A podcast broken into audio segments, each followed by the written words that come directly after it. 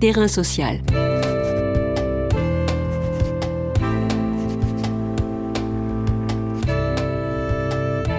Hugues Chevarin. Jean Kempf.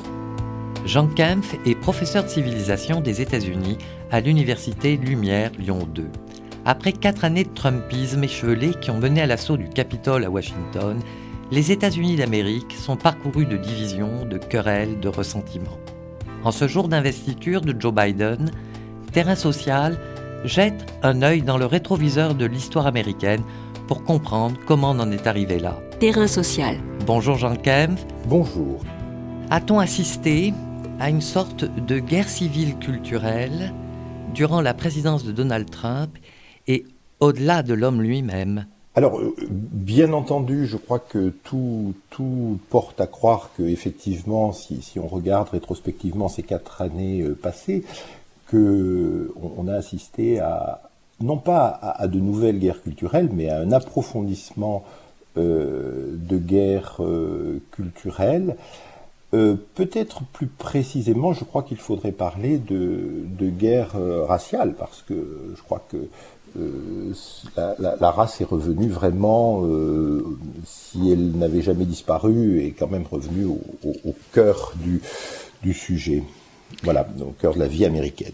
Donc vous, vous faites référence à, Black Lives Matter oui, euh, entre autres, ça c'est la face visible des choses. Je crois que l'ère Trump, en fait, a hérité totalement du, de la radicalisation extrême qui a eu lieu pendant euh, la période Obama. Et cette radicalisation, il faut bien dire, elle est le fait du Parti républicain qui a, refusé, contrairement malgré tout à une tradition, a refusé tout compromis euh, bipartisan.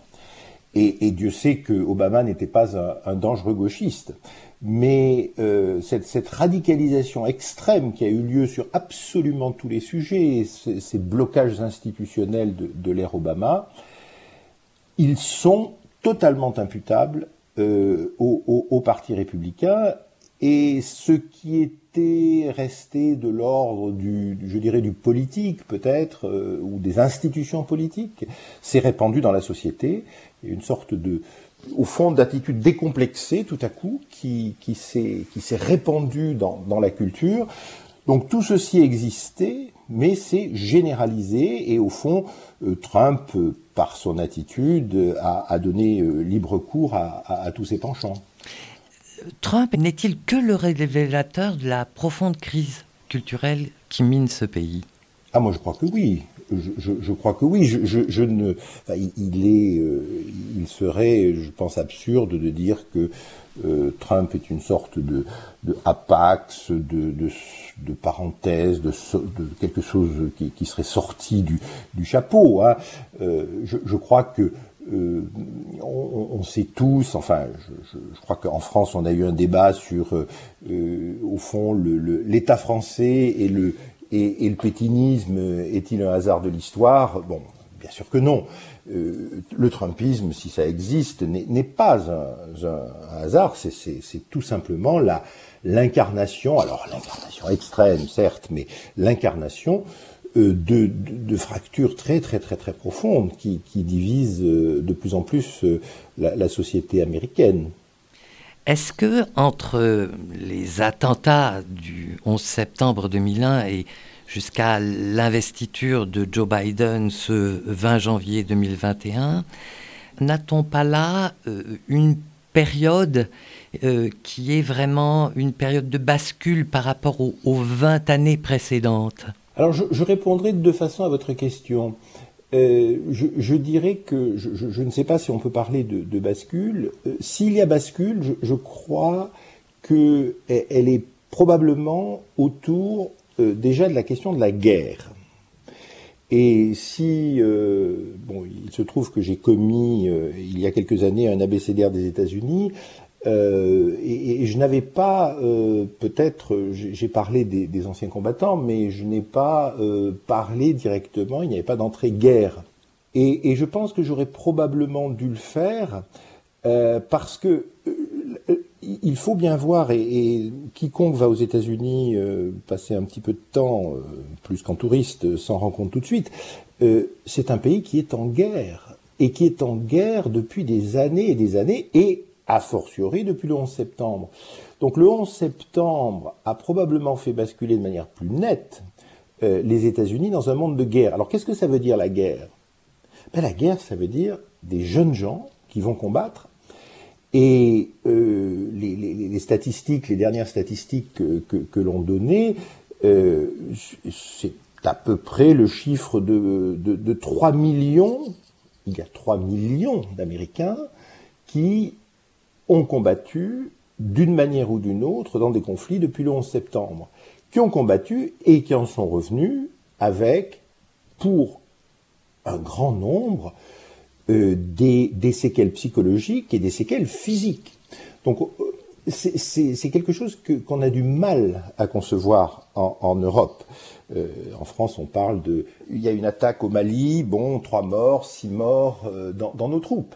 Là, on parle d'attaques quotidiennes, d'explosions de, quotidiennes qui font perdre des membres euh, voir des morceaux de corps à, des, tas de jeunes Américains. Donc c'est un pays en guerre. C'est un pays en guerre. Et c'est un pays en guerre, donc, qui a des, euh, euh, jeunes gens qui ont connu l'extrême violence, hein, l'extrême violence des combats, et qui reviennent avec cette culture-là dans leur pays. Et ça, je crois que c'est vraiment vraiment, vraiment, vraiment une bascule euh, depuis le 11 septembre. Est-ce que euh, ah les États-Unis sont aussi en guerre contre elles-mêmes? C'est une question qui est difficile parce que euh, pour, pour, pour, dire qu'un pays est en guerre contre lui, alors ce serait assez facile de dire bon c'est un pays, vous savez reprendre les métaphores de Lincoln, une maison divisée contre elle-même ne peut pas survivre longtemps. Le problème est de savoir s'il existe encore une maison. Et, moi, je suis bon, je, me garderai de quelques pronostics euh, que ce soit, parce que je crois qu'il faut, être extrêmement euh, modeste dans les sciences sociales. Euh, les sciences sociales ne, sont pas prédictives, elles sont, au mieux, elles analysent sans trop d'erreurs le passé. Mais ce, qui me semble, c'est que, au fond, vous, parliez du 11 septembre. Il n'y a pas que le 11 septembre, euh, il y a aussi, je crois, très nettement euh, la, chute de l'URSS. Alors pourquoi la chute de l'URSS est, si importante? Eh Parce que je, dirais peut-être de manière paradoxale que euh, la guerre froide, donc 46 jusqu'à à, la chute du mur, me semble-t-il, avait en quelque sorte aidé l'Amérique très positivement à dépasser son racisme structurel et, à redynamiser sa veine libérale. Parce que, après tout, il fallait, face à l'URSS, quand même faire quelque chose et faire bonne figure. Au fond, euh, euh, il fallait dépasser euh, la ségrégation, il fallait dépasser ce, ce, dont d'ailleurs l'URSS accusait les États-Unis, c'est-à-dire ce racisme structurel.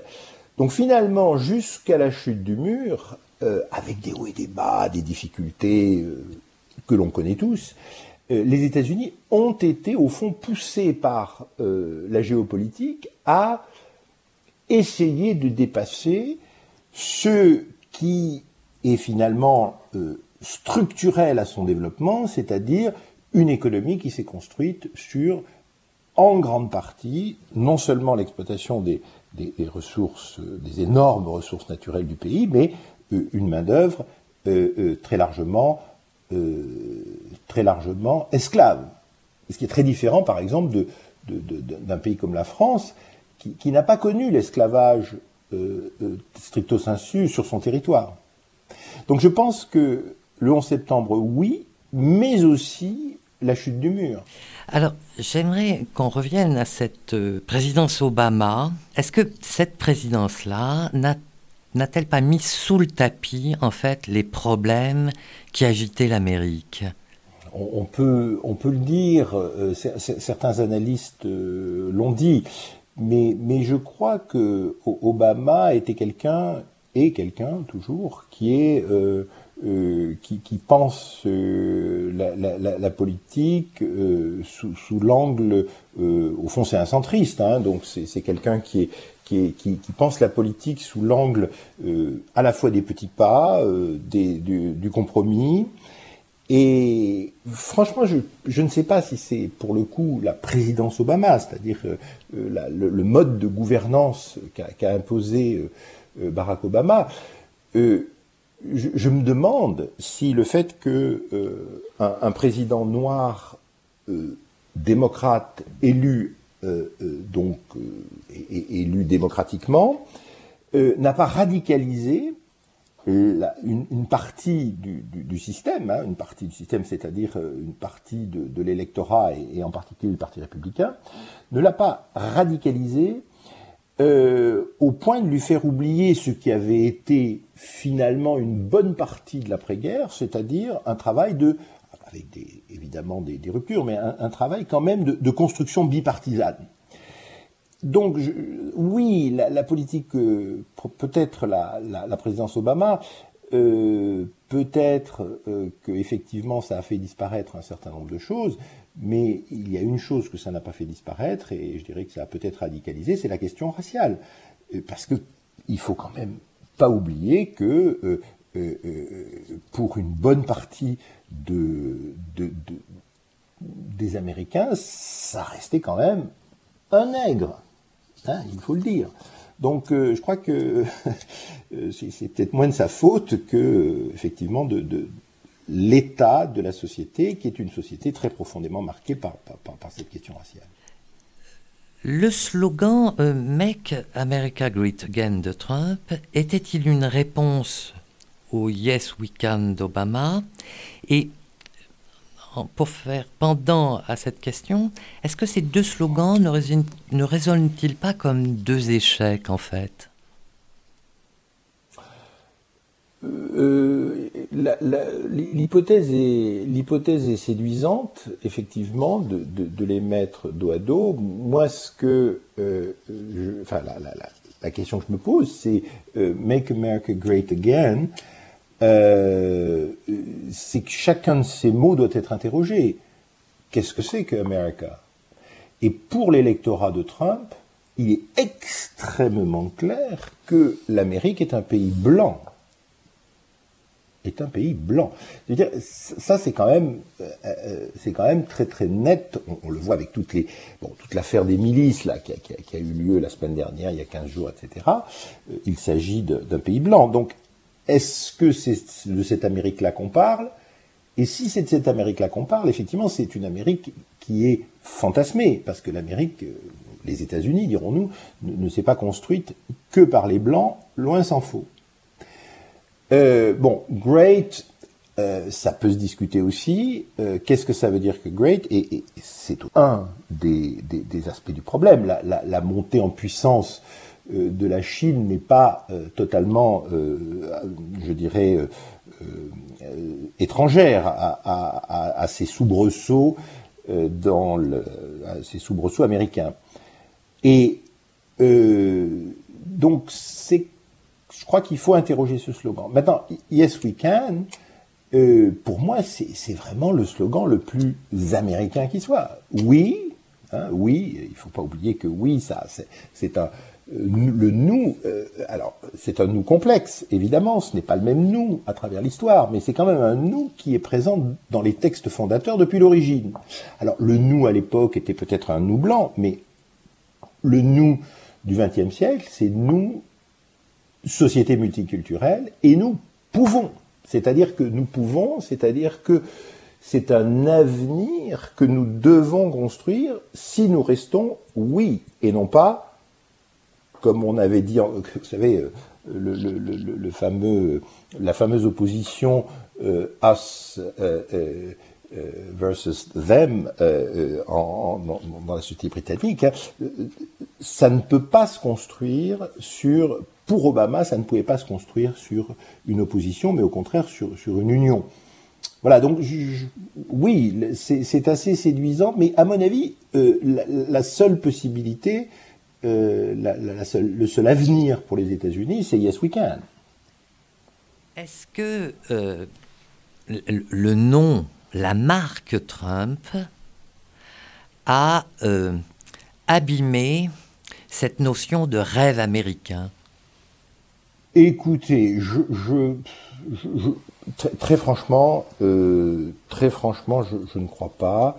Alors, une fois de plus, hein, je suis très prudent sur l'avenir et, on, l'a vu, hein, euh, l'avenir est, vraiment imprévisible puisque tous les grands spécialistes donnaient Trump comme euh, ne pouvant absolument pas euh, gagner euh, l'élection présidentielle. C'était extrêmement clair pendant, pendant toute la, pendant toute la, une bonne partie de la campagne en tout cas. Donc, soyons, soyons modestes et prudents. Je, pense que Trump va, va, va, probablement disparaître plus ou moins dans les, dans, non pas dans l'histoire, mais la, la, marque Trump va s'étioler euh, elle est beaucoup moins solide que le, rêve américain. Je pense que s'il y a un problème avec le rêve américain, euh, il, est ailleurs, il persiste. Je pense que les, problèmes de la société américaine vont persister et, non, je ne crois pas que la, marque Trump ait, vraiment abîmé euh, les choses. Euh, cela dit, vous, savez aussi, il faut toujours se méfier. George Bush, euh, fils, était considéré comme le, pire président de l'histoire américaine, et maintenant on en est presque à, considérer que c'est un, très grand, un, très grand démocrate et en tout cas un président qui a été, sinon parfait, du moins moyen. Méfions-nous. Merci Jean Kempf. Je rappelle que vous êtes professeur de civilisation des États-Unis à l'Université Lyon 2. Vous avez publié entre autres Les mots des États-Unis aux presses universitaires du Midi en 2012 et Une histoire culturelle des États-Unis chez Armand Collin en 2015. Terrain social.